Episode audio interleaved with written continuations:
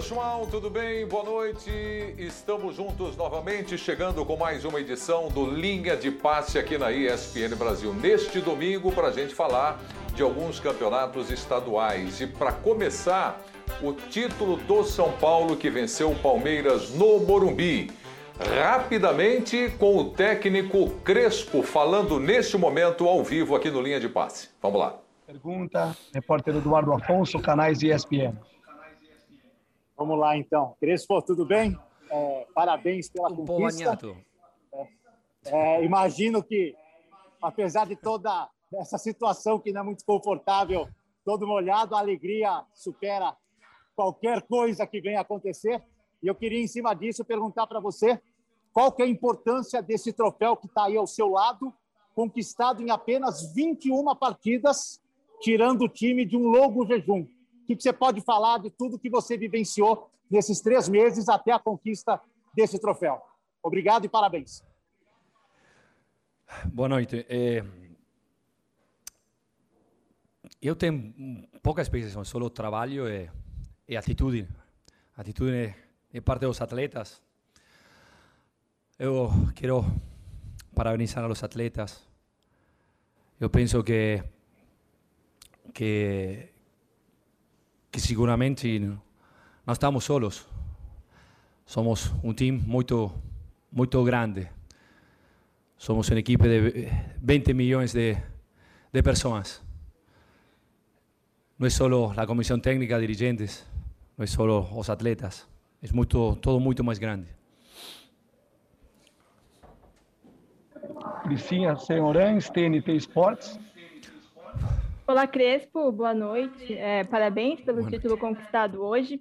Crespo, eu, você falou que é, um, é uma equipe enorme, né? Envolve torcedor e tudo mais, mas eu gostaria que você falasse um pouquinho sobre a sua relação com a diretoria do São Paulo que te trouxe para o clube, né? É, durante esses poucos mais de três meses e a participação também que você durante, durante esse tempo enxerga que eles têm nessa conquista do São Paulo, é tirando a equipe da fila, né? Obrigada, boa noite. É, quando quando a comissão técnica chegou, é, sabíamos perfeitamente todas todas as dificuldades que atravessava São Paulo, é, pero com muito muito trabalho da parte da, da diretiva, com, com o presidente Júlio Casares, Chapeco Nelson, con Rui Costa, con el grande, grande, grandissimo Murici Ramalho, che io quiero agradecer públicamente. Una persona de una humildad, de una seriedad impresionante. Belmonte. Eh, no quiero, no quiero lembrar de ninguém, pero todos, todos da, da Ropeiro a nutricionistas, doutores, físicos, psicóloga, todos, muita gente, muita gente que trabalha e sonha com com ver campeão a, a São Paulo. É, é, talvez a minha cara seja a expressão visível de todo isto, pero detrás há há um monstro, uma máquina grande, muito grande, com que está contente, está feliz e que puxa para esta vitória. Giovanni Chacon, Rádio Jovem Pan. Oi, Crespo, boa noite, parabéns pela vitória. Ali, rapidamente, você voltando ali para poder dar a coletiva, né? Você passou rapidamente, falou sobre. É, teve o contato ali com o torcedor, pelo menos de longe, né? Você ficou de longe, mas comemorando muito com o torcedor. Você falou do Murici, o Murici é um dos torcedores que caiu nas lágrimas assim que acabou o jogo, porque é um título muito importante, volta a vencer um título depois de oito anos. Você tinha dimensão da torcida do São Paulo, o quanto ela significa para o clube, quanto o clube significa para essas pessoas que hoje estão, algumas aqui fora do estádio, mas muitas, a maioria em casa, vibrando, chorando também com esse título, Crespo? Talvez es tanta la alegría que difícilmente uno pueda acreditar la dimensión mas a felicidade de, de saber que muita gente, muitos meninos, é a primeira vez que, que vem a São Paulo campeão. É, e para mim é, é fantástico. É fantástico eso que, que, que fútbol puede, puede hacer en la vida de, de, de cada uno de nosotros. ¿no? Eh, llevar alegría a tantas casas, eh, a tantas personas. Eh, eh, el fútbol es, es mágico, eh, es magia pura. Eh, per, per nós dar esse presente aos torcedores é, é fantástico, uma sensação fantástica. Thiago Fernandes, Portal UOL. Boa noite, Crespo. Parabéns pela conquista do Campeonato Paulista. É, e Crespo, é, primeiramente, qual é a importância de vencer um título como esse, pensando na sequência da temporada?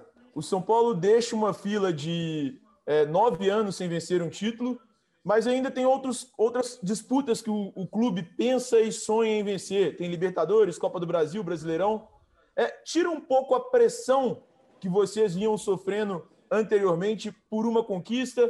Isso deixa São Paulo um pouco mais tranquilo para jogar as próximas competições.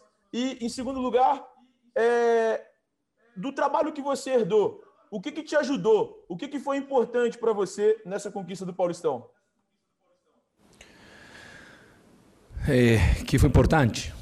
É, eu lembro a primeira reunião via Zoom com Murici, com Rui Costa, com Belmonte, com Júlio Casares, quando eles me deram a possibilidade, acreditaram que, que esta comissão técnica era las, las personas justas para, para trabalhar aqui.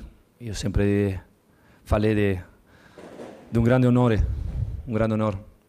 Faz parte de, de São Paulo. Eh, eu não prometi nada, simplesmente prometi competitividade eh, e seriedade, e ganas e paixão. O resto é na consequência. Última questão, repórter Anine Fanelli, Rádio Band News FM. Crespo, boa noite, parabéns pelo título. Queria que você resumisse o sentimento no momento do apito final do árbitro Rafael Klaus, que passou pela sua cabeça. E a gente viu uma imagem sua do lado, no gramado, um pouco mais isolado e com o celular na mão. Era uma chamada de vídeo com a família? Era o contato? Uf, sim. Minhas filhas minhas filhas que estavam estavam em Itália e de frente olhando o computer, eh, olhando o jogo, festejando. O futebol é mágico. As distâncias voltaram pequenas. Eh, com minha família estamos fazendo muitos sacrifícios. E para mim, a sonrisa de minhas filhas é, é o máximo. É, é ver, olhar a elas no telefone, no telefone, contentas, felizes por São Paulo, felizes por el pai. é o máximo que, que para um pai pueda, pueda acontecer. Encerramos então a entrevista coletiva do técnico Hernan Crespo. Esperamos que as filhas do estejam felizes na Itália. Hernan Crespo falando ao vivo aqui na abertura do Linha de Passe, um momento bacana, né? A gente vê, é, é a primeira vez que eu vejo o Crespo realmente se emocionar durante uma entrevista. Ele ainda de poucas palavras, mas conversando com o, o, os perguntadores em português, na língua portuguesa é, ainda tentando entender a dimensão e a importância desse título do Campeonato Paulista para a equipe do São Paulo, e num outro momento, ressaltando a importância de todo o grupo de trabalho do São Paulo, mas não falando dos jogadores somente, de todo o grupo de trabalho e ressaltando a importância e a admiração pelo Murici Ramalho fazer parte desse grupo. Então estamos todos juntos aqui para falar primeiramente da conquista do São Paulo no Campeonato Paulista com André Kifuri, Jean Oddi, Antero Greco e Vitor Birner. Bom, a, a pergunta e aquilo, Birner, que eu estava tentando, esperando entender o que ia dizer o Crespo. Ele ainda não tem a dimensão exata do tamanho desse título, da importância para tirar o São Paulo dessa fila de anos sem conquista. Boa noite, Birner. Tudo bem, Prieto? Boa noite a você, boa noite aos colegas, aos fãs e às fãs do esporte. Meus parabéns aos torcedores e às torcedoras do São Paulo pela conquista do campeonato estadual que o São Paulo tratou como uma, como uma Copa do Mundo desde o início da competição. Levou o torneio muito a sério. E é mais para mim um tom de desabafo da torcida que tem na, tinha na garganta entaladas muitas derrotas. Alguns campeonatos, mesmo estadual, o São Paulo poderia ter vencido, não conseguiu.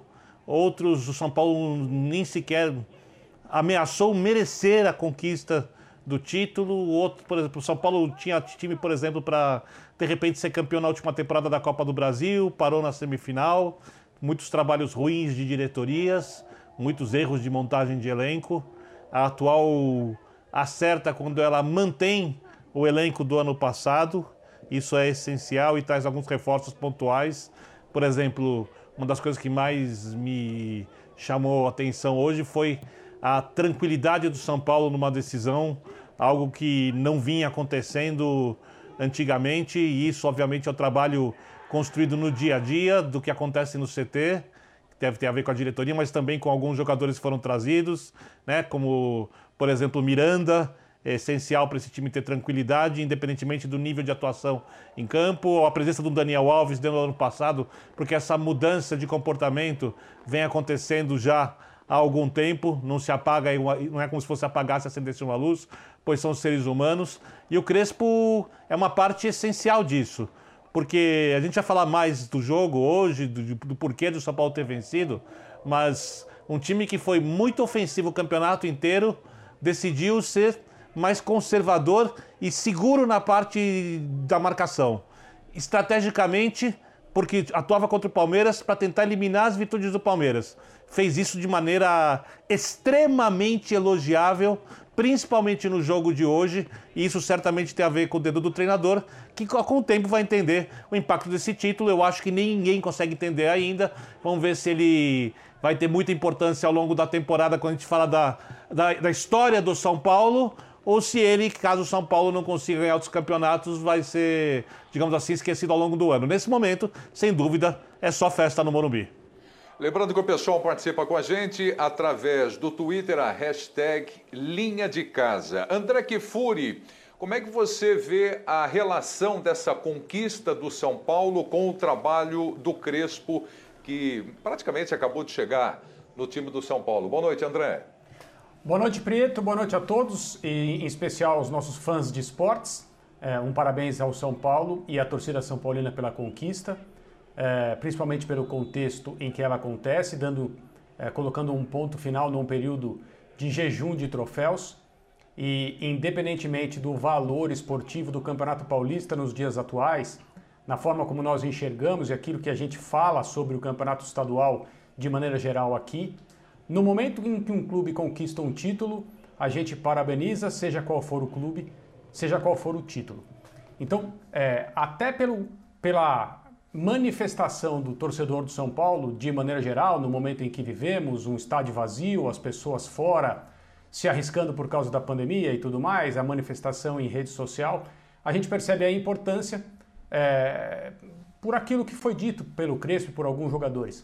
Tem é, um número que a gente desconhece, mas deve ser muito grande, de pequenos São Paulinos que nunca tinham visto é, o seu clube ganhar um troféu ou se viram o último, não se lembram. Então, é, esse tipo de coisa faz parte da essência do futebol, justifica a existência do jogo de futebol. E para repetir, quando um time conquista, a gente parabeniza e depois trata com mais distanciamento das coisas que são importantes na, nessa conquista e aquilo que a gente pensa.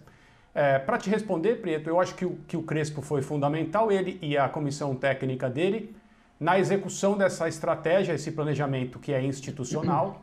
A diretoria do São Paulo se manifestou a respeito do título estadual antes mesmo da temporada começar.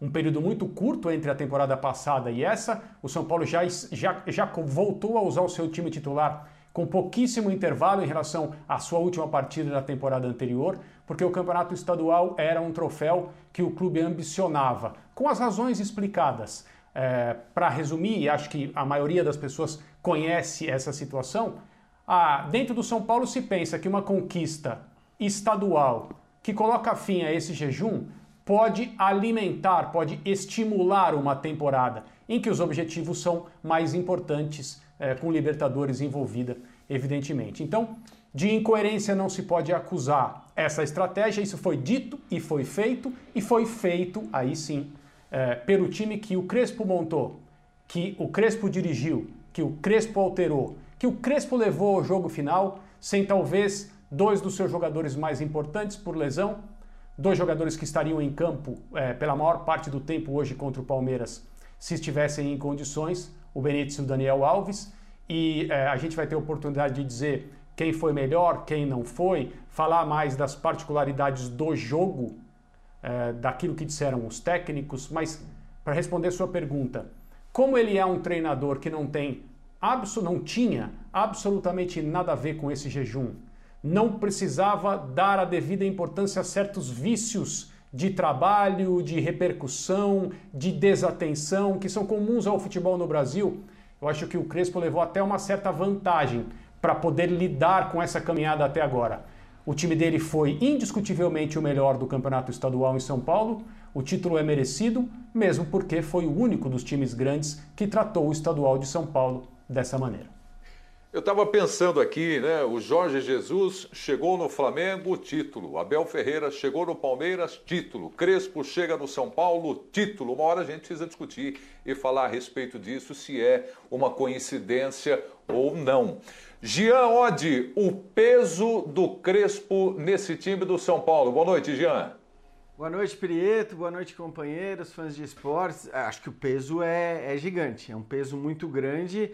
É, basta ver o quanto a, a, própria torcida apoiou todas as decisões do Crespo. Até decisões que poderiam eventualmente ser discutidas, elas foram apoiadas porque viu-se desde o começo do trabalho do Crespo um potencial muito grande, uma qualidade muito grande. E eu acho que quando você vê potencial, você vê qualidade, você não está se baseando apenas no que acontece dentro de campo, embora dentro de campo seja o principal. Então a gente vê um Crespo sempre muito seguro do que está dizendo, sempre muito seguro das suas escolhas. Acho que as escolhas dele é, foram fundamentais para que o São Paulo acabasse campeão e talvez na final mais do que nunca porque todos nós acreditávamos, quando houve essa definição da final entre Palmeiras e São Paulo, a gente acreditava todo mundo num jogo com uma cara muito óbvia, né? Que era o São Paulo indo para cima, o São Paulo marcando alto como costumou fazer durante todo o campeonato, o Palmeiras explorando o contra-ataque do Rony e do Luiz Adriano,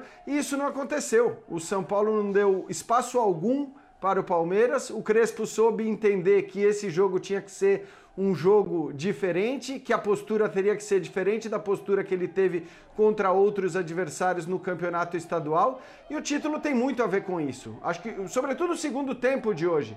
Porque você pode até falar, ah, beleza, os dois times estão jogando ali no erro do adversário é, e apostam nisso, num erro do adversário ou num lance fortuito para conseguir o seu gol.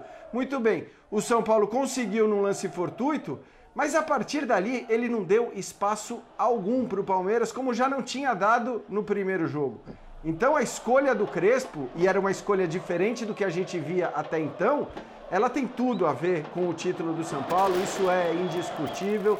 É, e como disse o André, eu acho que a gente está vendo aí a torcida comemorando, né? Já falamos muito de questão de aglomeração e tudo mais, mas eu acho que a gente tem que entender diante de todas as reações que a gente viu ao final do jogo, e por reações eu estou dizendo o torcedor do São Paulo, seja aquele que está lá é, no estádio, sejam os caras das redes sociais, seja o choro do Murici, a maneira como os jogadores comemoraram o título e os gols nessa vitória, a gente tem que entender que hoje não é dia de relativização, de relativizar, ah, é o campeonato X, não é o campeonato Y.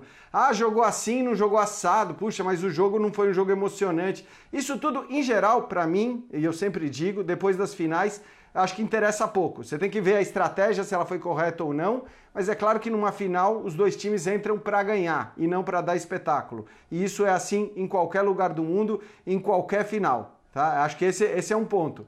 O São Paulo entrou com uma estratégia diferente para ganhar, conseguiu vencer essa decisão e, portanto, eu acho que hoje é dia da gente também, como jornalista, como analista, ao debater, entender a importância que tem o sentimento do torcedor, o sentimento geral, que no fim é o que move o futebol nessa conquista. Sem relativizações, até porque a gente passa 12 horas por dia ao vivo entre um programa ou outro, a gente vai ter muito tempo para fazer essas eventuais relativizações mais para frente. É legal. É, eu estava assistindo o jogo aqui e, e, zapeando, né? Vendo São Paulo e Palmeiras, vendo a decisão de Porto Alegre, o Grenal. E no momento que acabou o jogo no Morumbi, eu estava assistindo o Grenal e eu fiquei sabendo por conta da gritaria e a queima de fogos. Vendo essa imagem aqui de festa com Crespo e aquela imagem da torcida do São Paulo no entorno do Morumbi, eu pergunto para você, Antero, o que pode significar para o São Paulo essa conquista do Campeonato Paulista para a sequência, pensando e olhando para frente? Boa noite, Antero. Oi, salve, salve Prieto, olá, companheiros, fãs de esporte. Gente, o São Paulo tirou um peso enorme de suas costas, tirou aquela nhaca. 15, quase 16 anos sem o Campeonato Paulista, 12 sem uma conquista, se é, considerarmos também o TRI nacional, desde 2008, né? Ele também não era, de novo, protagonista. Ok, teve 2012 aquela sul-americana. Enfim, é um São Paulo que volta, na minha opinião, a dizer o seguinte: presente. Lembra é o grito que o torcedor gosta? O campeão voltou? O campeão voltou. Então, o que eu espero? Que o São Paulo, sabe, tirar desse peso a gente pode falar assim: ah, o técnico chegou agora, esses jogadores estão aí, é, não tem nada a ver com a história. Tem, tem porque é toda uma sequência. É o clube, aquela aura que paira, ou às vezes uma nuvem pesada, uma nuvem negra, em cima de um clube que está sem títulos. Então, São Paulo, espero que hoje tenha feito o seguinte: ó, tchau, empurra essa nuvem para lá, desanuvia, fique mais leve e volte a ser o São Paulo que a gente está acostumado, ou esteve acostumado a ver. É um time. Opa, tem um negócio, um barulho aqui no, no, com, no meu ouvido aqui. Sabe o que, que era? Eu vou falar para vocês, já que nós estamos aqui em casa. Eu estou com uma das páginas do nosso site. Não, nosso site. É que nós, eu estou com o meu, no nosso site aberto aqui, de repente entra, acho que é uma publicidade. Eu fechei o site aqui. Bom, até retomando o meu, o meu raciocínio. Então, é aquele, aquele São Paulo que volta a ser visto de novo como, epa, esse é candidato a, a fazer coisa bacana, candidato ao título. O São Paulo, nos últimos anos, eu, tinha usado, eu vinha usando essa expressão, é um enorme ponto de interrogação. E é mesmo. E às vezes um ponto de exclamação, uma daquela exclamação assustada. Porque a gente não sabia o que ele poderia fazer, o que poderia aprontar. Talvez ele vinha vindo bem, bem, bem, bem, bem. Gente, vou usar até uma imagem já gasta, mas sempre relembrada, daquele personagem da escolinha que, que falava tudo certinho, na hora de tirar o 10 desandava. Era o São Paulo. São Paulo, nesta final, sobretudo, do Campeonato Paulista, foi o, o time que tirou o 10.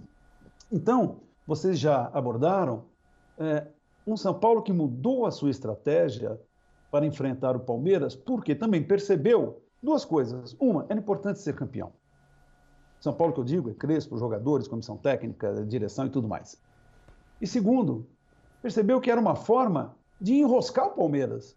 Porque esse Palmeiras, que tem um retrospecto excelente como visitante, por exemplo, isso diz muito, né, está acostumado, gosta de dar espaço para o adversário. Venha para cima, porque tem uma boa composição defensiva e sabe armar contra-golpes. Não conseguiu isso contra o São Paulo. Ok, no primeiro jogo foi um equilíbrio. Eu até gostei do primeiro jogo, mesmo sem, do ponto de vista de emoção, ter sido pobre, mas foi assim, de entrega e taticamente interessante. Este segundo jogo parecia se encaminhar para um 0 a 0 O Palmeiras até ensaiou, e aí entra a tática até interessante do São Paulo, uma pressão no começo, foi para cima e o São Paulo fez o que o Palmeiras costuma fazer. Venha, vamos ver o que acontece. Ok, um lance, o tal do detalhe, um lance fortuito, mas é do jogo, é do futebol. O chute do, do Luan e um corte que havia sido feito pelo Felipe Melo, bateu, desviou na poupança dele e tirou o Everton da, da jogada. E daí para frente, o São Paulo, mais sereno do que nunca, soube controlar a situação. O Palmeiras se descontrolou, virou um Frankenstein com as mudanças que o Abel fez. E o segundo gol foi consequência e poderia ter chegado a um terceiro. Houve uma defesa do Everton e houve um lance desperdiçado. E para devolver a bola para vocês, eu vou dizer uma coisa, Jean, gostei do que você falou. O André, de certa forma, também tocou no assunto e o, o Birner também. Em muitas ocasiões, eu falei que é preciso eh, não abdicarmos do nosso papel, do senso crítico, nem nada, mas entender um pouco também a emoção do momento.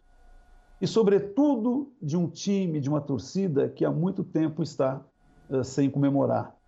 Porque a gente tem, em muitas ocasiões, a tendência do foi campeão, mas. Ou pior campeão paulista da história, pior campeão da Libertadores da história, pior campeão brasileiro da história. Pergunta para o torcedor o que, que ele está achando. É a coisa do Paulistinha, que às vezes a gente usa como desdém. Pergunta para a torcida, nós vimos aí a imagem. Não vou falar da questão de pandemia. Eu vi a festa dos torcedores da Inter, festa na Holanda, a, o, o destempero quando se trata de uma comemoração de futebol é mundial. É uma pena. Bom, fecha parênteses. Pergunta para eles se foi ruim. Para nós que estamos em casa, quais foram os rojões, gritos que eu vi? Eu moro aqui, numa região que é de palmeirense. O torcedor curtiu, os jogadores estão curtindo, taça é legal, Copa é bacana, título faz bem para a alma. É disso que vive a emoção, essa emoção que faz viver o, o, o torcedor, que movimenta essa, essa máquina que é o futebol. Então, gente, parabéns ao São Paulo, título merecido pelo todo da campanha. Há o que melhorar? Sim, podemos falar sobre isso hoje, daqui a pouco, amanhã, mas hoje o momento é de festa legítima para o torcedor são paulino. PS, olho vivo em palmeirense. Antero, eu acho que a gente nunca esquece do, do, que a emoção é a prioridade do futebol. A gente nunca esquece. Quando a gente fala sobre campeonatos mais importantes e menos importantes, é exatamente porque a gente está cuidando dessa emoção, daquilo que realmente importa para o torcedor. Porque no final das contas, o que define o que é mais ou menos importante não é o jornalista, não é o jogador, não é uma diretoria de clube, é a reação que aquilo causa nas pessoas. É isso que define o que é mais importante para o clube. E aí, obviamente, uhum. também tem, como você falou, gente que conhece um pouco mais a história do clube, gente que conhece um pouco menos, gente que vê o futebol do jeito X, gente que vê o futebol do jeito Y, né? A gente não vive, por exemplo, no meio da torcida do São Paulo, que é uma torcida de milhões de pessoas, a gente não vai ter unanimidade sobre nenhuma dessas questões. Então, quando a gente trata de prioridades, a gente está tratando exatamente daquilo que é mais importante para o torcedor, não para nós. Né? Porque aqui, no final das contas, importante para nós é o jornalismo e cada um pessoalmente, quando não está na sua profissão, o clube para qual torce. Porque aqui todos conhecem o arquibancada muito bem, todos já vivemos muito na arquibancada Acho que alguns de nós ainda na folga, sem pandemia, frequentam a arquibancada. É até, digamos assim, uma situação de exceção muito especial, porque como trabalhamos bastante, Pô, da pouco, poder ir a um jogo de futebol como fizemos a vida inteira é uma coisa é, muito prazerosa.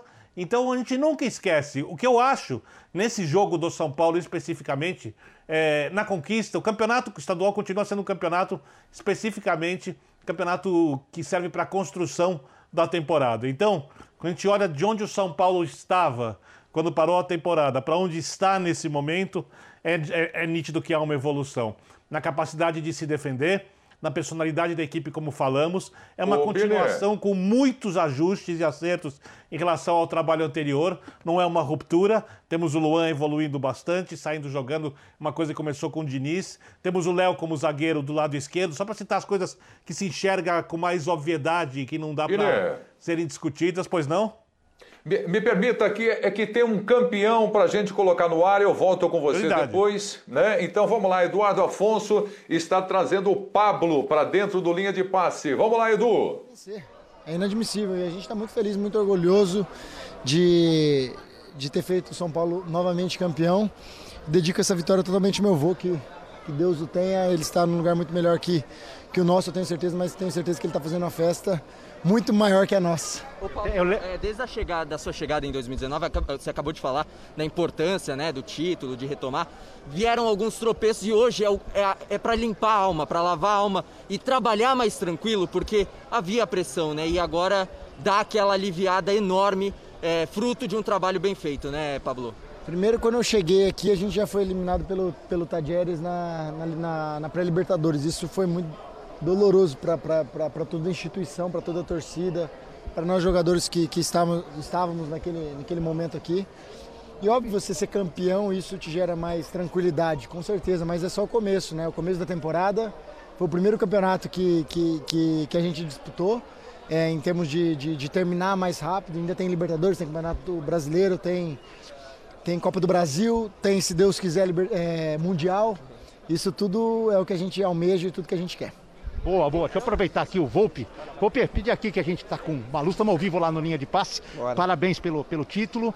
É, a gente estava conversando com o Pablo, falando sobre o peso que vocês tiraram. E eu, eu, lembro muito da entrevista de apresentação do Pablo, da sua, o quanto quando vocês chegaram, já convivendo com esse título, vocês falavam, viemos para quebrar essa sequência. Demorou um pouco, mas hoje aconteceu. Eu queria que você falasse sobre isso. Não, feliz, acho que feliz pela, pela conquista. A gente sabe da da importância que tinha para o clube, para os torcedores.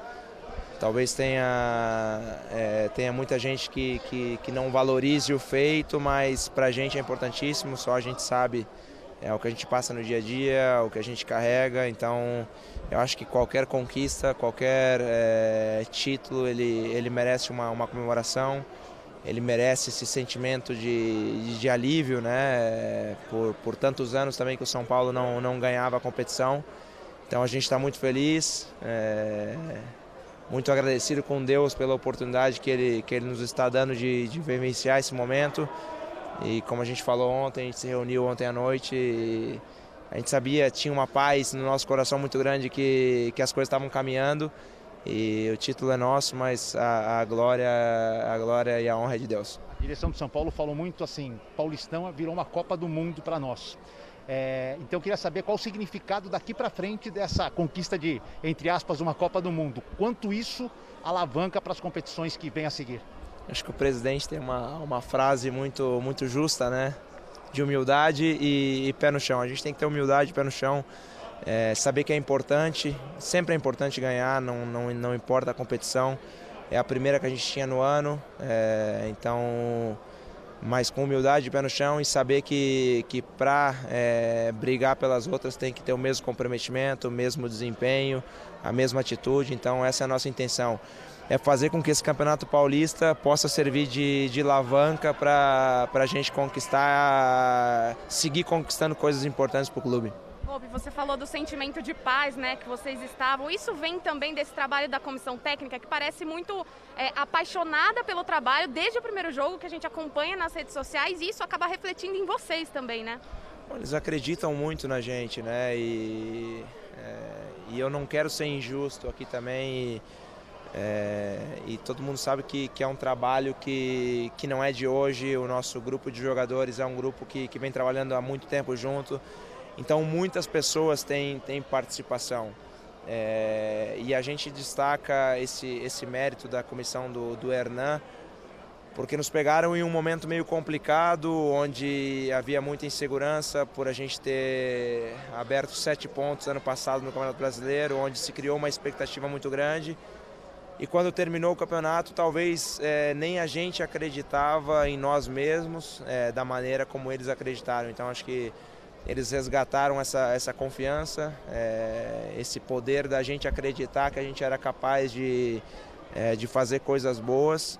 Então a gente agradece muito eles é, por, por ter acreditado na gente, mas sempre também é, dignificando todos os profissionais que por aqui passaram e que fizeram um trabalho excelente.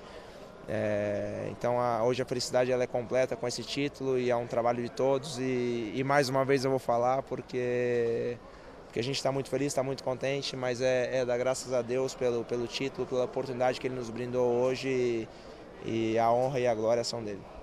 Foi um trabalho ali de total é, reconstrução, como você disse, né, de 2020 para 2021 como é que já começa é, essa sequência do campeonato, né? Apenas o começo, 21 jogos, a gente até falava isso com o Hernan Crespo, né?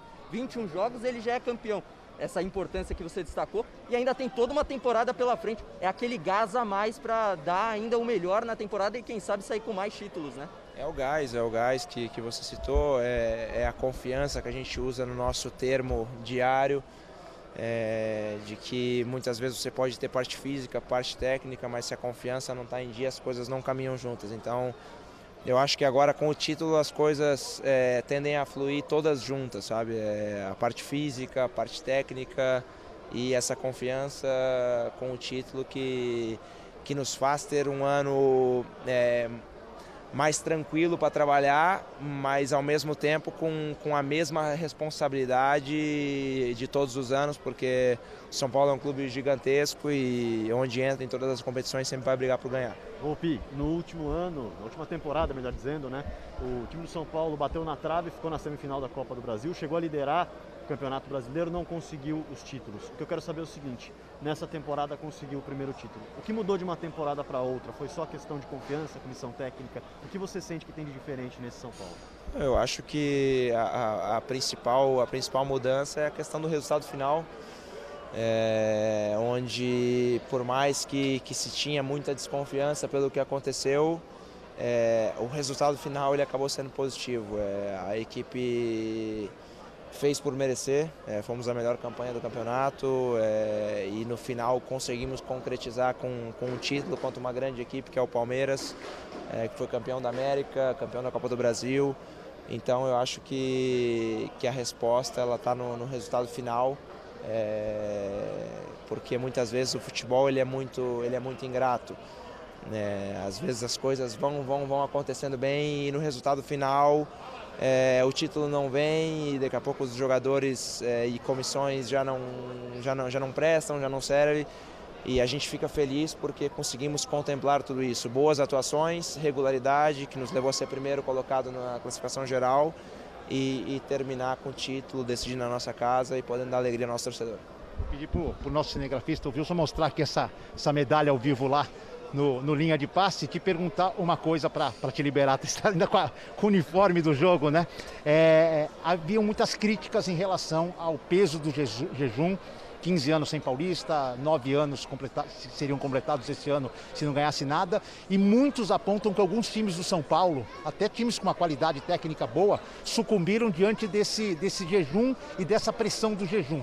É, você, quando chegou aqui no São Paulo, sentia isso no ar, via isso no ar, e aí vocês conseguem, com esse título, por mais que seja um estadual, tirar um pouco ou quase tudo desse peso que tanto atrapalhou algumas equipes anteriores? Eu acho que a gente sempre conversou e, e era muito nítido quando a gente, principalmente que posso dizer quando eu cheguei ao São Paulo, é, com dois meses parecia que era aquele grupo que carregava o peso de, de praticamente 10 anos sem, sem ganhar um título. É, e eu acho que a comissão técnica tem, tem um valor muito grande é, nessa mensagem que eles passavam para a gente, porque o que aconteceu quando a gente não estava aqui não era culpa da gente. É, eu posso eh, ser responsabilizado pelos dois anos e meio que eu que eu no São Paulo, pelos dois anos e meio que, que até o dia de hoje é, eu tive aqui sem, sem conseguir conquistar um, um título, mas não carregar o peso dos outros anos que não era uma, uma culpa minha. É, mas tem, é, eu acho que é normal isso no futebol, é uma, é uma pressão normal, que, principalmente quando é um clube grande. E como eu falei, acho que hoje poder é, ganhar esse título, e eu não vou nem dizer por mais que seja um paulista, porque, porque é um campeonato. É, a gente não pode menosprezar as competições, a gente vê muitas pessoas menosprezando a, a competição e não é assim. É, porque se luta, se trabalha, tem que se respeitar todas as equipes então, para a gente, como, como a direção falou, é, é Copa do Mundo. Qual é o problema de dizer que o Campeonato Paulista é uma Copa do Mundo? Eu não vejo nenhum problema. É, ao final de contas, todos ao final querem sair campeões, todos vão festejar. Então, por que quando chega o nosso momento a gente não pode dizer que é uma final de Copa do Mundo? Então, a gente está tá feliz, está contente, está em paz e, e quer aproveitar muito esse momento de hoje. Rola um grito São Paulo campeão ou não? Eu tô rouco já, eu tô rouco, eu não consigo gritar de tanto que eu gritei, mas esse eu deixo pra torcida aí. Valeu. Obrigado, Volpe. Nivaldo, volto com você aí nos estúdios, aliás, na condução, não mais nos estúdios, em casa do Linha de Passe. É. Obrigado, Eduardo Afonso. É campeão aí, né? O Volpe se poupando um pouco, ou já muito cansado. O elenco do São Paulo ainda no estádio Cícero Pompeu de Toledo. O Eduardo Afonso trouxe também o Pablo. E é importante para a nossa sequência de bate-papo aqui com o Biner, o André Kifuri Antero e o Jean Oddi, trazer o homem trabalho para dentro do linha de passe.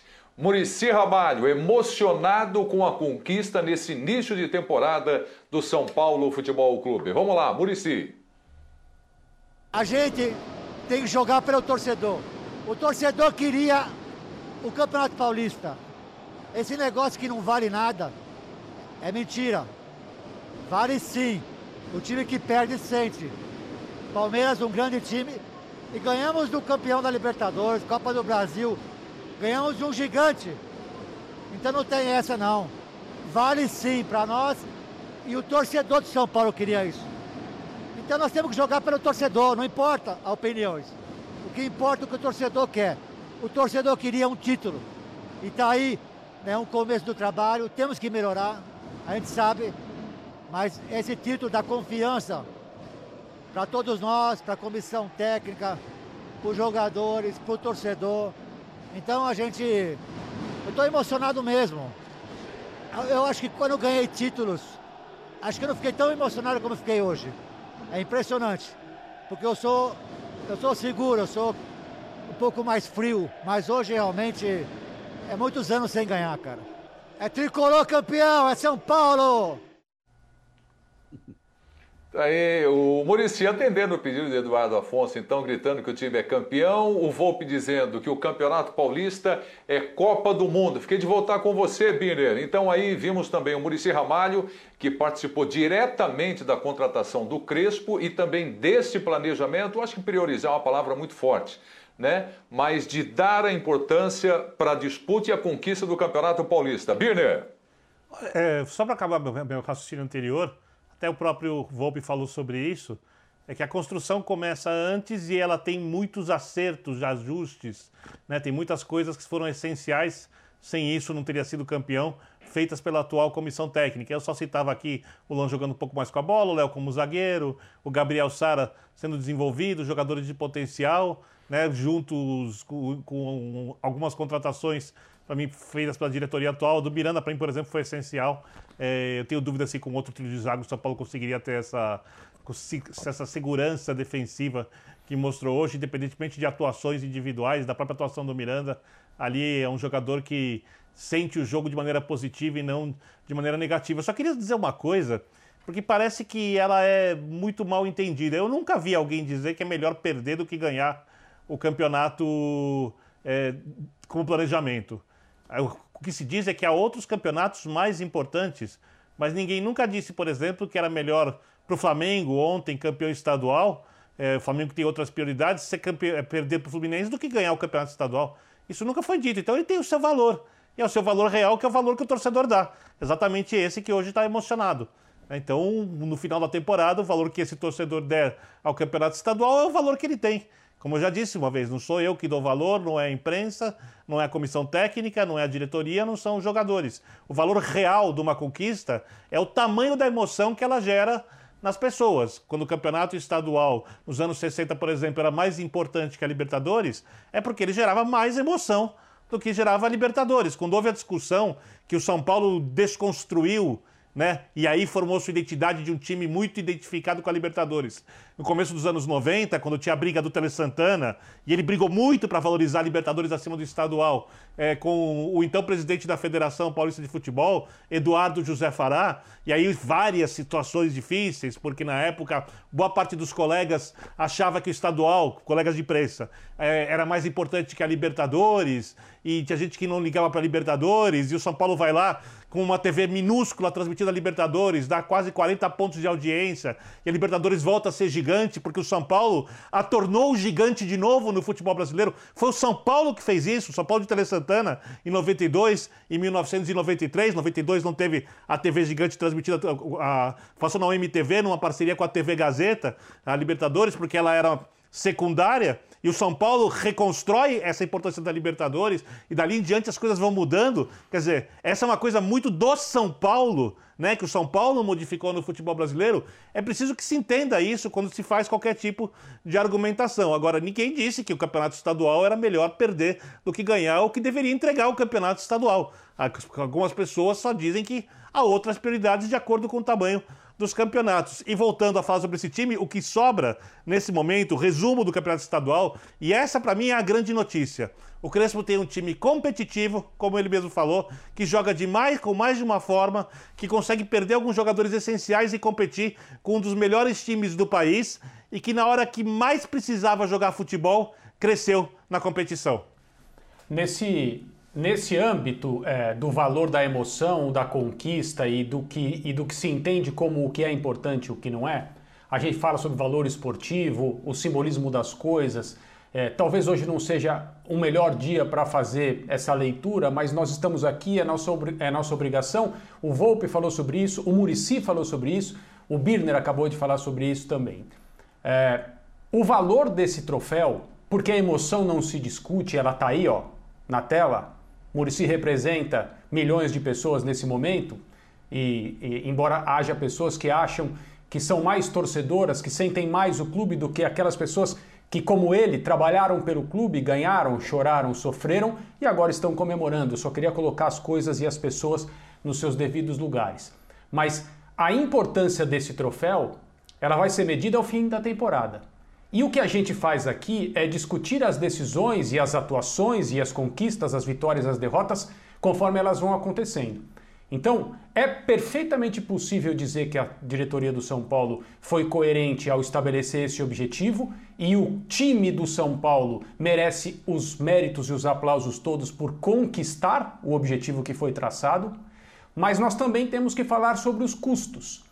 Hoje, o custo das decisões tomadas para ganhar o Campeonato Paulista, por enquanto, é uma possível segunda vaga na fase de grupos da Libertadores no grupo do São Paulo.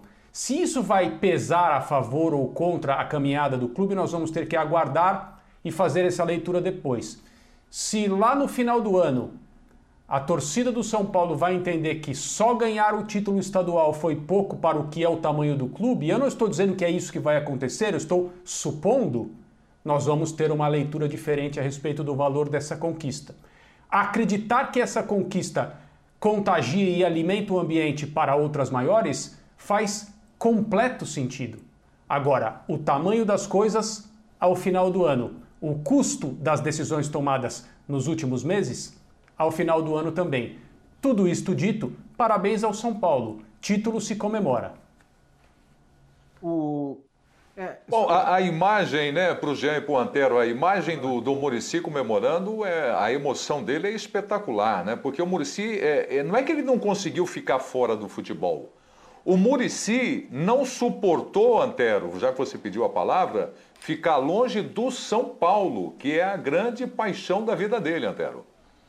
Sim, o, o Murici é, é, é, do futebol do lado onde ele está agora, não do lado de cá do microfone, embora tenha desempenhado muito bem essa função. Mas é, é isso, é o DNA dele, é a vida dele, é, é, é, é estar dentro do, do, futebol. Não hoje dentro de campo, mas participando também de um trabalho no futebol.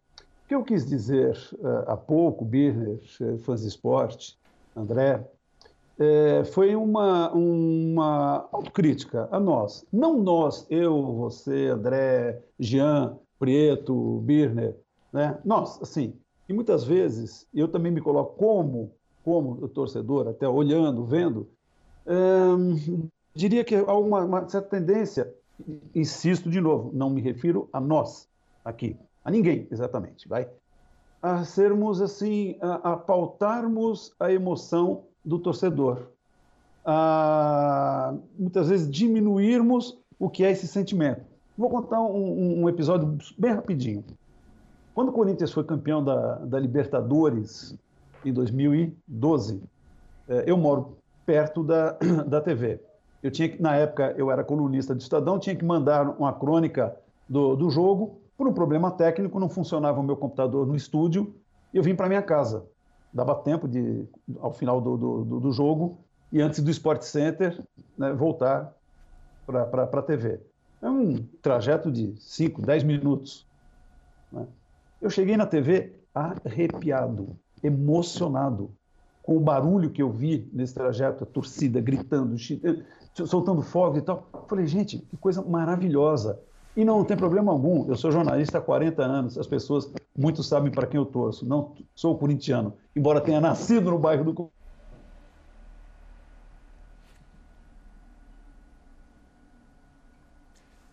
Me parece que, é. que caiu o sinal do Antero. Eu vou concluir. Nasci no bairro do Bom Retiro, Jean. Era isso que ele, ele ia falar, né, Jean? Certamente. Até aí eu também chegava, Preto. Depois eu já não sei bem o que ele ia falar. Mas ele vai voltar. Ele vai voltar. Mas até para pegar o gancho do que ele estava falando e do que o Birner e o André falaram, é o meu ponto, e eu concordo com várias das críticas feitas em relação à priorização. Talvez o Birner tenha sido o cara mais duro em relação às escolhas e, e entendo a posição e entendo é, você fazer essa mensuração daqui a pouco, você mensurar daqui a pouco, como disse o André, porque de fato, né, tem muito oportunista também que pega um resultado para dizer, ah, tá vendo, valeu a pena ou não valeu a pena, e não é assim que as coisas funcionam.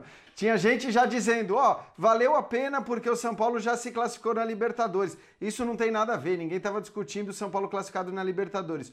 O meu ponto é outro, tá? Nem pedir para tirar jogador da final contra o Palmeiras. A questão foi discutir as quartas e as semifinais, o elenco, o time que entrar em campo. Foi isso, né, Jean? É, Só para é deixar bem claro. É isso aí. Não, e, e nesse aspecto eu concordo contigo, inclusive. Eu só acho que como a gente fica tanto tempo no ar e a gente discute tanto isso e discutimos tanto isso né? E discutiremos isso certamente na hora que tiver o sorteio da Libertadores, isso vai voltar à pauta. Eu acho que a gente passa tantas horas no ar que o momento depois de uma final, é, ele é um momento especial. Ele é um momento especial para o torcedor e acho que aí a gente, né, ainda que como analista, como crítico e tudo mais, tem que entender um pouco esse momento, porque não é que vai nos faltar tempo ou espaço para abordar tudo isso que a gente já abordou e que a gente vai voltar a abordar mas eu acho que a gente pode sim olhar, sobretudo, acima de qualquer coisa, para o reflexo que esse título está causando. E aí, é, claro que nós sabíamos, como disse o André,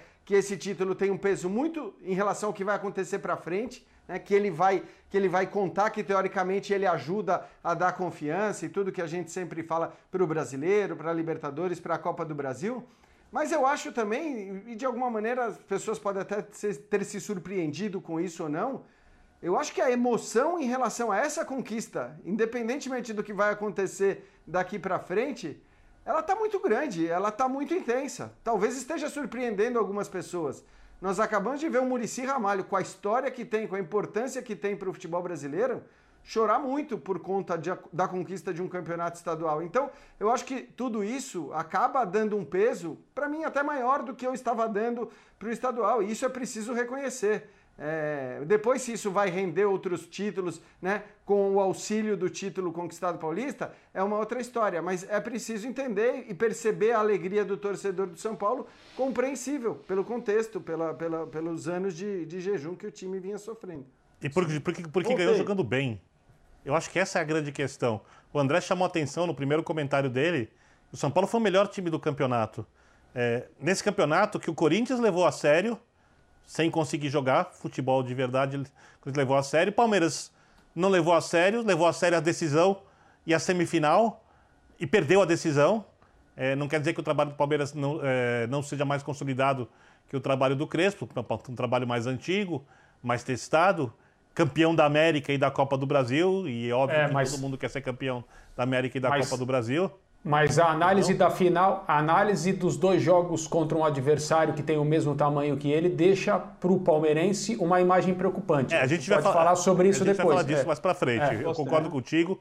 Eu acho que ali ficaram, pelo menos ficou uma questão a ser bem discutida.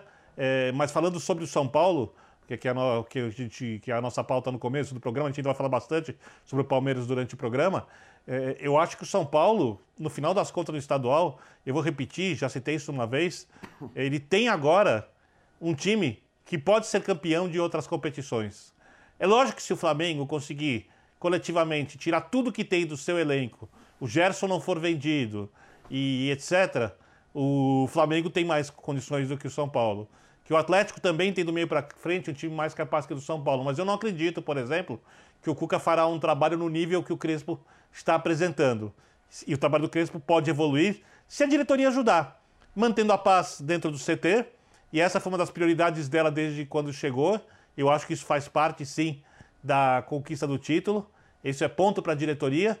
E se ela não desmontar o time, porque eu já disse aqui algumas vezes que eu temia que a diretoria tratasse o campeonato como uma prioridade para poder vender um monte de jogadores no meio do ano, alegando que tem um déficit financeiro, uma dívida muito grande, não um déficit, mas uma dívida muito grande, e que não dava para segurar. E quando chegasse no Brasileiro, na Libertadores, fases decisivas, na Copa do Brasil, o São Paulo tivesse um time muito mais fraco, a diretoria falasse, ah, quebramos o jejum de título. Quando eu fiz isso, me ligou um importante diretor do São Paulo, tá? uma pessoa que tem muita informação sobre, ela falou, não, isso não acontecerá.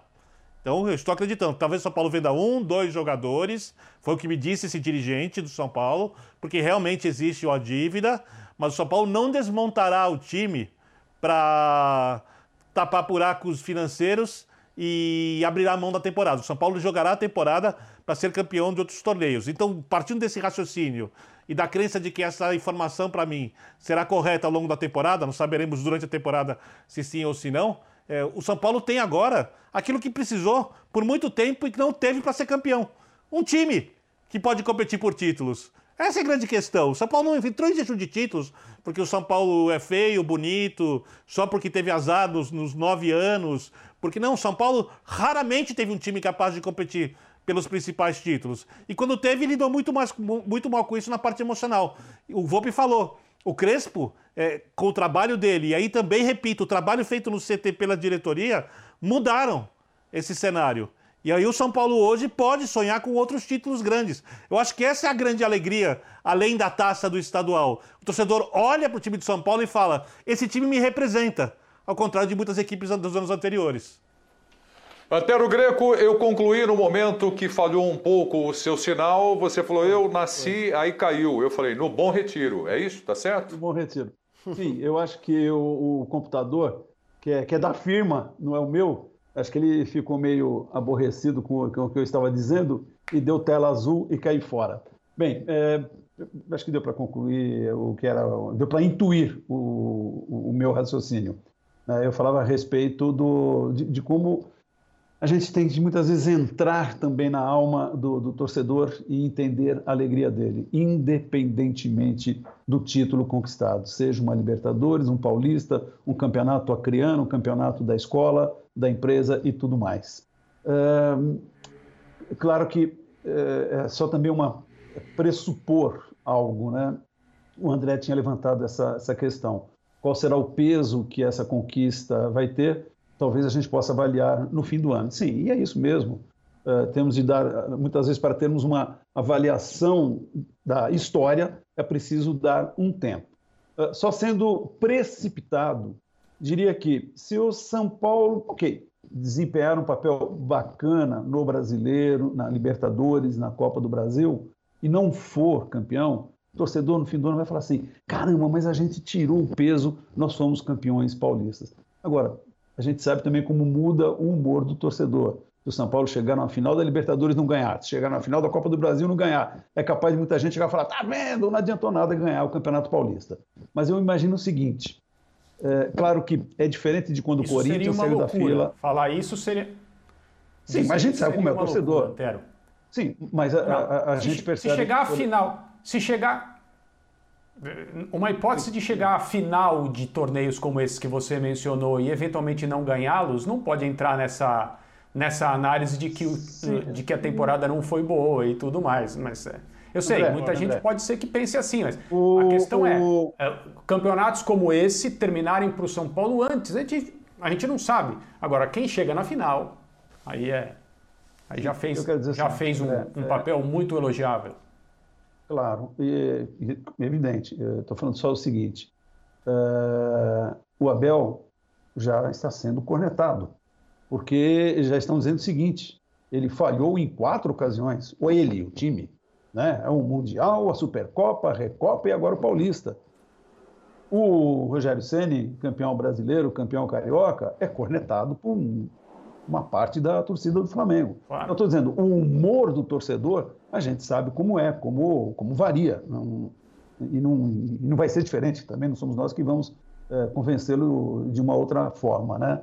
Só que eu acho que há um consenso aqui entre nós, esse, de que esse título, e veio de uma forma justa, correta, merecida, e com um time bem montado, uma continuação do, do, do trabalho do Diniz, com algumas melhorias, dá ao torcedor de novo de São Paulo, a gente fala assim, caramba, esse time está de novo, sabe, em condições de brigar por coisas grandes. E olha que interessante, mesmo com o Santos, que a gente não sabe o que pode acontecer, com o pé fora da Libertadores, um Corinthians que está meio desorientado, mas, de novo, né, o Santos que foi é, vice na Libertadores ano passado, o Corinthians que cansou de conquistar títulos nas últimas, na, na última década, mas são quatro times que, com seus problemas, mostram aqui em São Paulo que tem força, que tem poder de recuperação, de reação e de serem e tem capacidade de serem protagonistas e muitas vezes uh, os vencedores.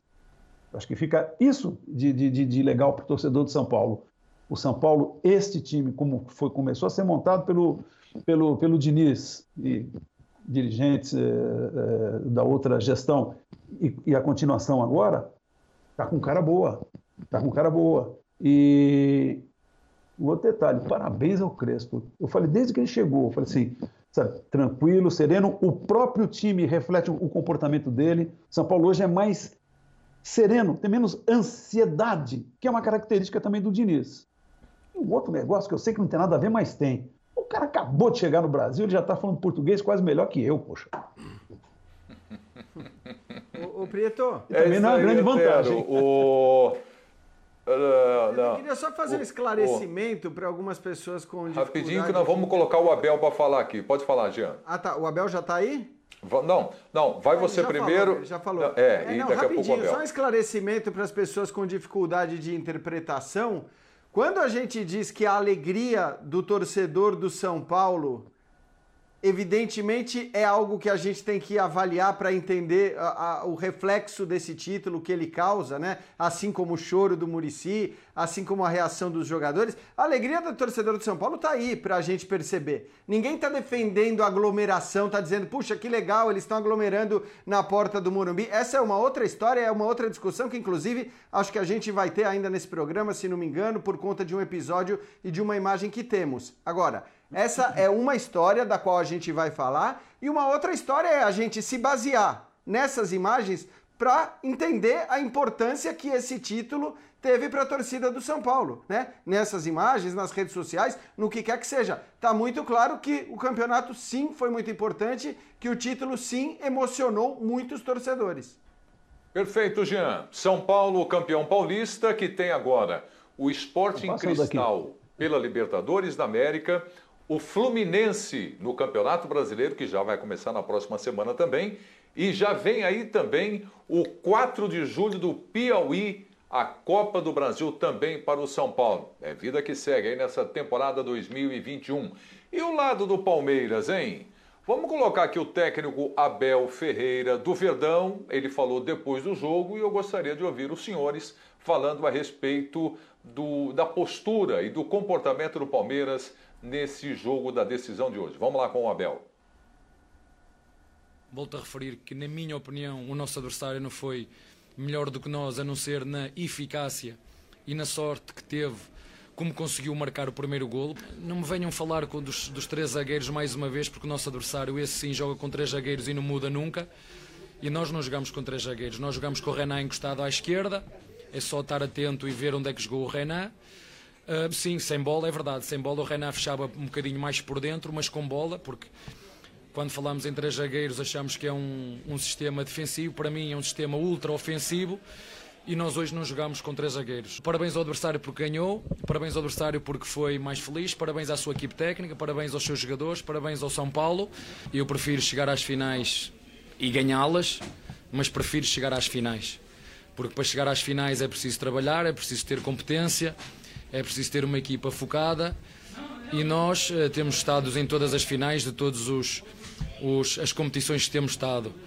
Uh, quem quiser valorizar isso, valoriza o processo, o caminho até lá chegar. Quem quiser criticar porque perdemos as finais, podem criticar, porque nós de facto perdemos umas, ganhamos outras, mas uma coisa vos quero dizer: que a minha vida é feita assim. Abel Ferreira, evidentemente que há um reconhecimento pelas conquistas e o trabalho do Abel, mas agora a gente vai se debruçar aqui nessa discussão. É um problema crônico do Palmeiras com o Abel, jogos em que o Palmeiras saiu atrás do placar desde a chegada do técnico português. O aproveitamento foi de apenas 13%, saindo atrás do placar. Conquistou apenas uma vitória, quatro empates e 13 derrotas. E eu acrescento aqui o que ele disse que o Palmeiras não jogou hoje com três zagueiros. Jean Oddi. Então, eu acho que assim, quando a gente fala desse problema crônico em sair atrás do placar, Prieto, na verdade o problema crônico é outro. É, é um problema crônico em enfrentar equipes fechadas. Evidentemente, quando você sai atrás do placar, a tendência é de que um time enfrentando o Palmeiras é, e, e vencendo vai jogar mais fechado. E o Palmeiras tem uma dificuldade muito grande para enfrentar equipes fechadas, para enfrentar equipes que não lhe deem espaço. Não à toa, talvez as duas melhores atuações da temporada do Palmeiras foram contra Flamengo e contra Independiente Del Valle, né? Dois times que, que propõem o jogo, que atacam, né? que são times que dão espaço para que o Palmeiras jogue. E o São Paulo tirou completamente isso. Por isso a gente elogiava tanto o Crespo, né, ao mudar a ideia de jogo do seu time para enfrentar o Palmeiras. Porque ele entendeu que, nesse jogo especificamente, olhando para o adversário, ele ia ter que mudar a maneira como o seu time ia se comportar. E acho que isso teve, em grande parte, uma responsabilidade, um peso muito grande é, na decisão. É, sobretudo depois de fazer o seu gol, o São Paulo conseguiu não dar espaço para o Palmeiras e, e, com isso chegou ao título. Eu acho que é um problema que existe. As perguntas para o Abel elas deveriam ir muito mais nessa linha do que em outras linhas que a gente viu na entrevista. Eu acho que essa é uma pergunta. E ele fala de futebol, tá? É, é justiça seja feita. Ele fala sobre futebol. Então é preciso perguntar para ele, Abel, por que contra equipes que jogam mais fechadas, o Palmeiras tem uma dificuldade enorme para criar, mesmo tendo os jogadores que tem. É, quer dizer, você não está conseguindo encontrar um, um método para isso, acho que essa é a grande questão. E do ponto de vista, porque aí agora também, né, todas as análises em cima do Abel Ferreira se baseiam no comportamento dele. E o comportamento dele não está nada legal. Ele precisa literalmente segurar a emoção. A emoção. É. Ele é um cara absolutamente emocionado. Se ele começasse a entrevista coletiva que deu falando parabéns ao São Paulo porque soube se defender, parabéns ao São Paulo porque jogou de uma forma tática, parabéns ao São Paulo, ao seu time, aos seus jogadores e tudo mais, a manchete não viraria aquilo que virou e que não faz sentido nenhum ele dizer, né? Que uhum. o São Paulo não foi melhor em nada. Não, o São Paulo foi melhor a partir do momento que conseguiu a sua vantagem, principalmente. A partir dali, o São Paulo foi melhor e tomou a estratégia correta e conseguiu fazer essa estratégia é, ser eficaz é, e por isso foi campeão. Então, acho que ele não pode agir na entrevista coletiva também do jeito que age dentro de campo. Uhum. Porque o comportamento dele, por exemplo, com o Lisieiro, também é absolutamente incorreto. Sim. O Lisieiro foi exemplar, aliás. A gente critica muito os jogadores que entram nessa pilha, que, que chegam empurrando, que gritam, que adoram né, uma, uma, uma demonstração de virilidade. No futebol brasileiro e sul-americano em geral tem muito isso. Parece que o futebol é um esporte onde a virilidade vai te dar pontos. E não é assim. O que te dá vitória ou derrota são os gols. Então o Lisieiro foi muito bem, o Abel não foi bem naquele caso e acho que ele, sendo o grande técnico que é, tomando decisões corretas que foram fundamentais para os títulos do Palmeiras conquistados até aqui. E tendo um ótimo futuro pela frente, como técnico do Palmeiras, se ele assim desejar, ele precisa se segurar, ele precisa se controlar. Por mais que, claro, a pressão do futebol brasileiro, a gente saiba, é dura, é, é insana, mas é insana para todo mundo, não é só para ele, é insana para todos os treinadores e jogadores que aqui trabalham também. De total acordo com você, é, eu já elogiei várias vezes o Abel aqui é, pelo, pelo time que ele tem, por aquilo que ele já conseguiu fazer tão cedo no Palmeiras, pelas críticas corajosas que ele fez ao calendário, embora ele não queira mais falar sobre isso. Até o presidente da CBF, tocamos nesse assunto aqui, é, o criticou por ter falado uma coisa que é fato, é verdade, e tomara nós tivéssemos mais treinadores trabalhando aqui com a coragem que ele teve para apontar os defeitos do nosso calendário no Brasil, como ele teve naquela oportunidade. Agora ele está merecendo absolutamente todas as críticas do ponto de vista comportamental, exatamente pelo momento do jogo que você mencionou com o Lisieiro e pela forma ainda emocionada, ainda irritada com a qual ele tratou a decisão contra o São Paulo. Então, você vir a público para dizer que o seu adversário não foi melhor do que você em nada, a não ser na eficácia e na sorte, é uma maneira equivocada de descrever o que aconteceu para começar. E depois é até um pouco desrespeitoso, porque você teve dois encontros entre os times titulares de Palmeiras e São Paulo, e é correto afirmar que o Palmeiras hoje é o time dominante no estado de São Paulo, é um dos times dominantes nacionalmente falando, e o Palmeiras foi superado futebolisticamente falando pelo São Paulo. A diferença foi grande? Não, não foi grande. É, o jogo se encaminhou hoje no Morumbi a partir do momento em que saiu o primeiro gol a favor do São Paulo e esse gol saiu numa jogada bastante circunstancial. Sim, isso é fato, aconteceu. Isso é frequente no futebol, em equipes parelhas que se propõem a jogar da forma como Palmeiras e São Paulo se propuseram a jogar, não só hoje, como também na primeira partida. Agora, é possível, é, é perfeitamente possível dizer que se o gol do São Paulo, numa bola que desviou, tivesse vindo junto com uma amostra de ofensividade, quatro, cinco, seis chances, e o gol tivesse saído assim, você poderia usar o gol como uma ferramenta de análise para dizer o São Paulo foi bastante superior no primeiro tempo e fez por merecer, é justo, é lógico em termos de jogo essa vantagem por 1 a 0? Isso é uma coisa. Outra coisa é a única finalização ter desviado e entrado. Ela poderia ter saído, poderia ter batido na trave, poderia ter ido para trás, é, para trás do próprio jogador que chutou, mas não, ela bateu no Felipe Melo e entrou. Aí o Abel se equivoca, porque a partir do momento em que o São Paulo começou a jogar em vantagem, a superioridade foi, foi claríssima. Não só a superioridade entre equipes, mas a superioridade entre técnicos, porque nada do que o Abel fez para corrigir o problema deu certo e tudo que o Crespo fez para melhorar a própria situação e garantir o troféu deu certo. Aí é que está a diferença, é por isso que eu acho que ele foi indelicado. Em vantagem, o São Paulo foi muito melhor do que o Palmeiras em desvantagem. E o jogo deveria ter terminado com um placar maior do que 2 a 0. Seria a diferença entre os times? Não. Seria a diferença hoje, de acordo com as estratégias utilizadas hoje. E o São Paulo foi melhor sim. Acho que esse é o X da questão, André. Porque eu concordo com o Abel até o momento em que ele disse que o São Paulo teve sorte no lance do gol. E se a gente for pensar, sorte é tão comum aos campeões que o Palmeiras, merecidamente campeão da Libertadores, exaltado por mim várias vezes e por todos nós pela conquista do título continental, teve sorte, por exemplo, em lances milimétricos de impedimento contra o River Plate no jogo do Allianz Parque na partida de volta. Porque isso é do futebol. É do futebol. Isso o treinador é preciso que entenda. Né? A sorte acompanha os campeões. A sorte e a competência, e a capacidade, e os méritos, desde que o título não seja resolvido por decisões equivocadas de arbitragem, como não foram a Libertadores do Palmeiras e, não, e o estadual do São Paulo, conquistado hoje. Então, até aí, é, eu acho que o treinador acerta na análise, mas torna ela parcial porque edita a mesma, esquecendo que essa sorte também o favoreceu nos momentos difíceis. E aí eu assino embaixo do que, que disse o André. O Palmeiras, para mim, o problema é que a partir de um certo tipo de situação de jogo continua mostrando que não tem repertório para revertê-la. É, e não tem nada a ver com os três zagueiros. O São Paulo do Crespo foi ofensivo o campeonato inteiro, jogando com três zagueiros. Então, quem falar três zagueiros não entende o que é o futebol. É, é, possível ser ofensivo com três zagueiros, é possível ser ofensivo com uma linha de quatro atrás, é possível ser ofensivo no 4-3-3, é possível ser ofensivo no 4-4-2, no 4-2-3-1, no 4-1-4-1, e com todos esses sistemas você também pode ser muito mais conservador do que ofensivo se você quiser.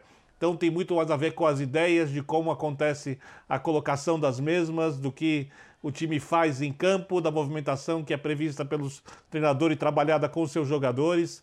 E da, no momento que o São Paulo faz o gol e o Abel começa a mexer na equipe, o Crespo também, a diferença de um jogo que estava equilibrado no andamento até o 1 a 0 para o São Paulo vai descambando para uma superioridade enorme da equipe do Crespo. Enorme. Como disse o André, se o Sara capricha um pouco mais em uma das duas finalizações que teve, uma enorme chance e a outra de fora da área, o São Paulo poderia ter terminado até com um resultado maior. O que o Abel precisa fazer? Bom, em primeiro lugar, eu acho que ele vai esfriar a cabeça com o tempo. Eu acho que ele precisa de um pouco mais de tempo que outros técnicos mais rodados para esfriar a cabeça e vai entender tudo que a gente está falando e vai concordar com o que a gente está falando aqui. Eu acho que ele vai avaliar do mesmo jeito que a gente está avaliando.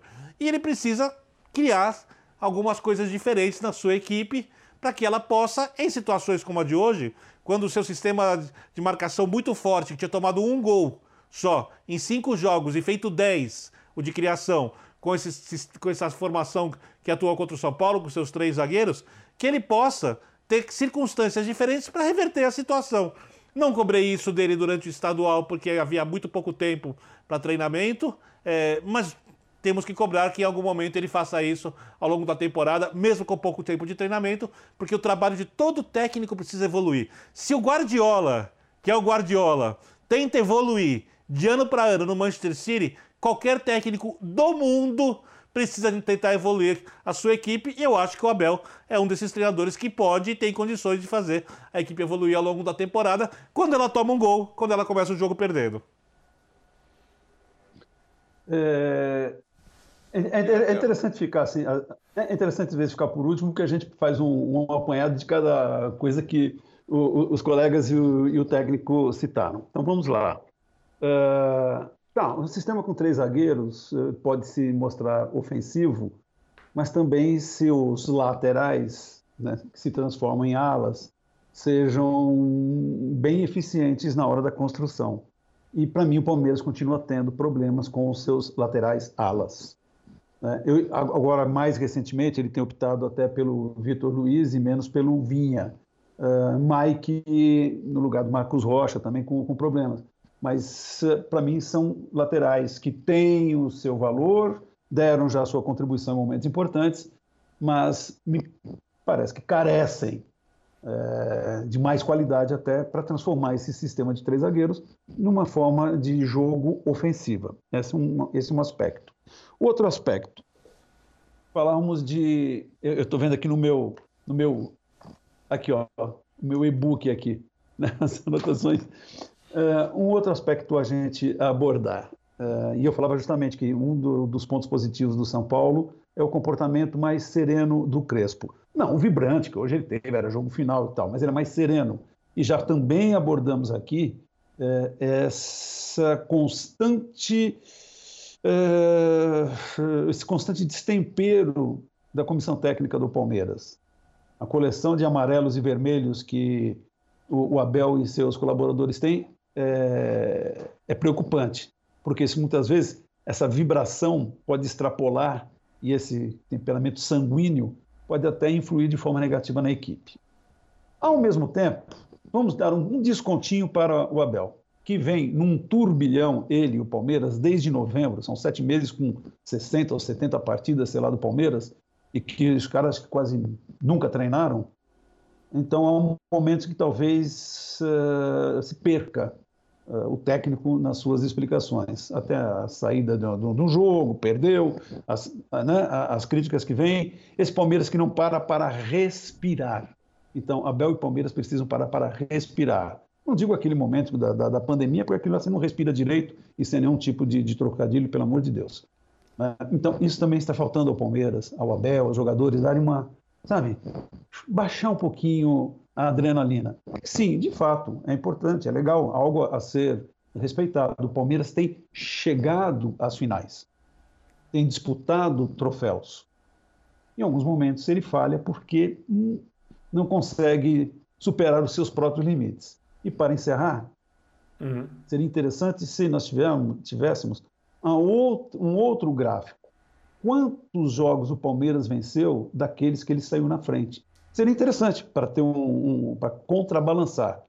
Né? Se, sei lá, acho que se ele disputou já umas 60 partidas, nós mostramos 13 mais 4, 16, talvez, então ele tem aí 40 ou 50 partidas em que o Palmeiras saiu na frente e venceu ou empatou. Mas, claro, é preciso levar em consideração esse aspecto, porque ele tem dificuldade para reagir quando está em desvantagem.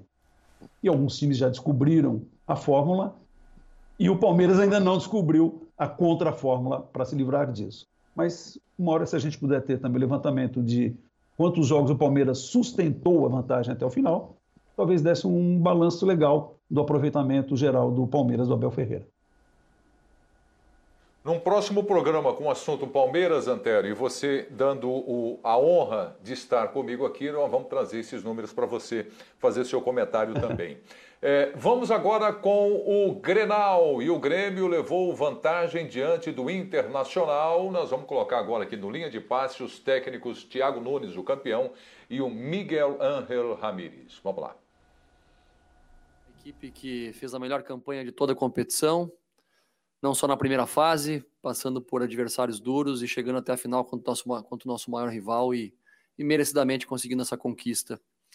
Então, um tetracampeonato que é em torno de 33 anos que não acontecia, muito difícil de, de, de acontecer. Então, ratificando mais uma vez uma, um ciclo vencedor, num grupo vencedor. Não é um trabalho que começou agora, é sim um trabalho de continuidade que já era vencedor, num trabalho muito bem executado e, e capitaneado pelo Renato durante muito tempo e sua equipe de trabalho. Internamente é pensar dia a dia, a cada jogo, a cada treinamento, tentando ser melhores do que já fomos. Lógico que a chegada de jogadores desse quilate, como é o caso do Douglas, mexem com o imaginário do nosso torcedor, trazem uma confiança muito grande para a nossa equipe e, e, uma conquista importante nesse, nesse início de ano contra o nosso maior rival, da maneira que foi, né, com dois jogos consistentes. A gente cria a expectativa e a esperança que possamos, podemos lutar por mais, coisa que faz parte da tradição do Grêmio, onde entra e onde compete lutar para ser campeão, mas nos dá sim a confiança que possamos, que podemos ainda buscar mais, mais conquistas nessa temporada. Yo sé cómo se manejan en este país y cómo se maneja la prensa en, en esta región. Eh, lo sé porque otros compañeros lo vivieron antes que yo. Y lo vivió el Chacho teniendo unos números espectaculares, porque tenía el equipo líder del Brasileirao, tenía el equipo clasificado en la Libertadores, y aún así le metían palos por todos lados. Lo vivió Abel Braga en un comienzo irregular, también. Y los anteriores también lo vivieron. Entonces, yo tengo claro que voy a vivir lo mismo que mis predecesores y que cuando ganemos, no, pero ¿y por qué se ganó con un gol solo? Si pudieron ser dos. Antes de venir yo sabía que me iba a encontrar con esto. Eh, no me preocupa para nada, yo sigo haciendo mi trabajo. Yo voy a seguir llegando tempranito por la mañana al club a trabajar y marchándome la tarde y toda mi comisión técnica también, eh, porque le dedicamos muchas horas y mucha pasión y lo que se habla afuera no nos afecta. Bom, estamos aqui Rio Grande do Azul, né, o Grenal desde 2019. Oito vitórias do Grêmio, seis empates, uma vitória apenas do Internacional, 15 gols do Grêmio, seis do Internacional, dois títulos do Grêmio, nenhum título conquistado pelo Internacional. Gostei do Thiago Nunes, eh, lembrando também que o Renato Portaluppi, Renato Gaúcho, é, faz parte dessa conquista do Campeonato Gaúcho, e o Miguel Angel Ramírez falando que também já sabe exatamente como as críticas são pesadas no Sul e no Brasil de um modo geral, né, André? Pois é, e aí a gente volta a falar sobre essa pressão e do valor dos estaduais e o que acontece com quem perde. Eu acho que isso precisa ser discutido muito Porque no caso do Miguel Ángel Ramírez, o fato dele saber como as coisas funcionam, e ele deu mostras aí realmente de que sabe, se informou, foi inteligente antes de sair de onde estava, dirigindo o Independente Del Valle, onde certamente o ambiente era muito distante desse, mas deu um passo profissional no sentido de estar em um centro mais importante de futebol e tem que lidar com essas coisas. Mas se ele passar agora a ser mais criticado porque ele perdeu um confronto de dois clássicos com o Grêmio e outros treinadores do Internacional lidaram com a mesma situação, é porque as coisas, eu creio, é, estão um, um, mal colocadas. Não dá, não é possível. Você pedir que um treinador venha de fora do país e que é, e avisá-lo que ele tem obrigação de ganhar o campeonato estadual. Da mesma forma que a emoção de quem vence não pode ser medida, eu acho que é necessário que a gente meça a frustração de quem perde no sentido de isso ter impacto em sequência de trabalhos. Criticar o Abel Ferreira no Palmeiras, que perdeu dois, duas finais correspondentes a campeonatos vencidos na temporada anterior e agora perdeu um clássico porque o outro ele empatou na decisão estadual, é um verdadeiro absurdo. Pior ainda seria no caso do Miguel Ramírez, que acaba de chegar. Então, ah, é assim no futebol brasileiro? É preciso ser campeão estadual? É, eu conversei com um treinador na semana passada que disse para mim: é, eu preciso ganhar o estadual. Isso significa eu não posso deixar de ganhar. Não é que isso é tão valioso para mim que eu ambiciono, é o meu sonho e tudo mais. Não. Aqui as coisas funcionam assim. Infelizmente, eu acho que é preciso discutir um torneio de início de, de temporada, onde não existe pré-temporada, gerar esse tipo de problema. André. E é tão sério, André, tão de extremos, que se o Thiago Nunes perde, iriam dizer: olha, com o Renato o Grêmio ganhava. É. Se o Miguel Ramírez perde, é, o Inter não consegue ganhar do Grêmio. Realmente o retrospecto desde 2019 é terrível para o Internacional. Indiscutível, indiscutível. Ele é até desproporcional à capacidade dos times, apesar que o Grêmio teve muito tempo uma equipe melhor. Eu acho que se você precisa de um técnico um, para ganhar Grenal, e o Grenal ele é tão, tão, tão importante a ponto de você perder totalmente a confiança no seu treinador, eu não estou falando que não é importante. Ele é muito importante, mas se ele é tão importante a ponto de você não confiar mais no técnico, eu diria que tem que se fazer uma coisa especial para o jogo. Porque lá na Várzea, onde eu frequentei por muito tempo e adoro, alguns dias a gente tem o que a gente chama de festival. São feitos vários jogos e cada jogo vale um troféu. Você entrega o troféu e esse troféu tem o valor de um título, não como de um campeonato, mas tem o valor de um título menor e você coloca lá na sua sala de troféus, onde você olha, ganhamos aquele festival, contratar a equipe, etc. Dê-se o troféu para cada Grenal, porque pelo menos a gente vai conseguir entender um pouco porque ele é capaz de comprometer toda a ideia que você tem a respeito do trabalho de um técnico que recém começou a fazê-lo no clube.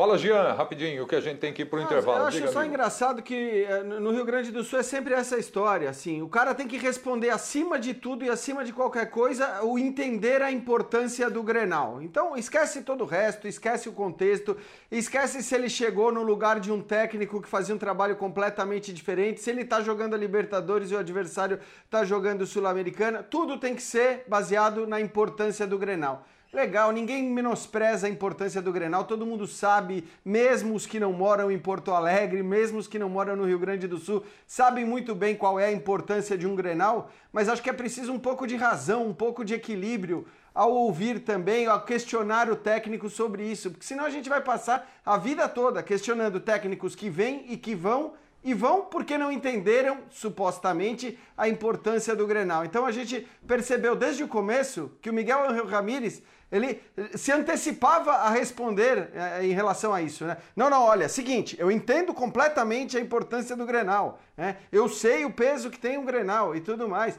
Então, é, eu acho que assim, é preciso parar e olhar um pouquinho para o contexto, que é um contexto insano para todo mundo. O Grêmio mereceu o título, jogou melhor, acho que é um time mais montado, até porque mudou menos em relação ao que era a equipe do Renato. Vai ficar ainda mais forte com a chegada do Douglas Costa se ele tiver condições físicas para atuar. E o Inter vai levar mais tempo. É normal que seja assim. E, de novo, vamos parar com as pressões insanas em cima de treinadores no Brasil. E vamos para o intervalo. É um linha de passe aqui na ESPN Brasil. É rapidinho intervalo. Continue com a gente. Até já, pessoal.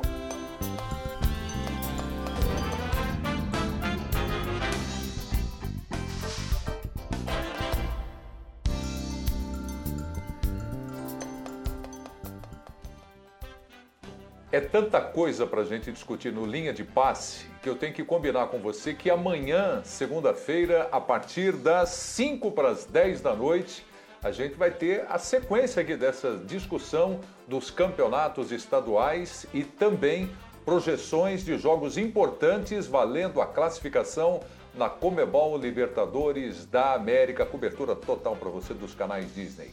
Vamos para o intervalo, voltaremos já já com linha de passe. Continue com a gente.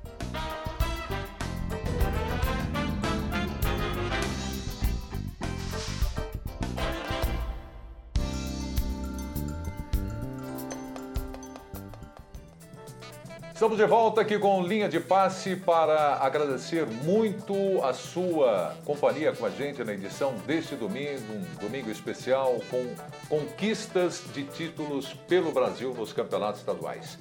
André Kefuri, um forte abraço, Jean Oddi, Antero Greco e Vitor Birner. Semana cheia, hein, pessoal, de Libertadores da América. Na quarta-feira tem decisão da Liga Europa, Manchester United e Vila Real. Obrigado a todos, uma ótima noite de domingo, uma semana excelente. Abraço, amigos. Até a próxima. A todos, saúde e paz. Tchau, tchau. Tchau, tchau. tchau. Viva os tricolores!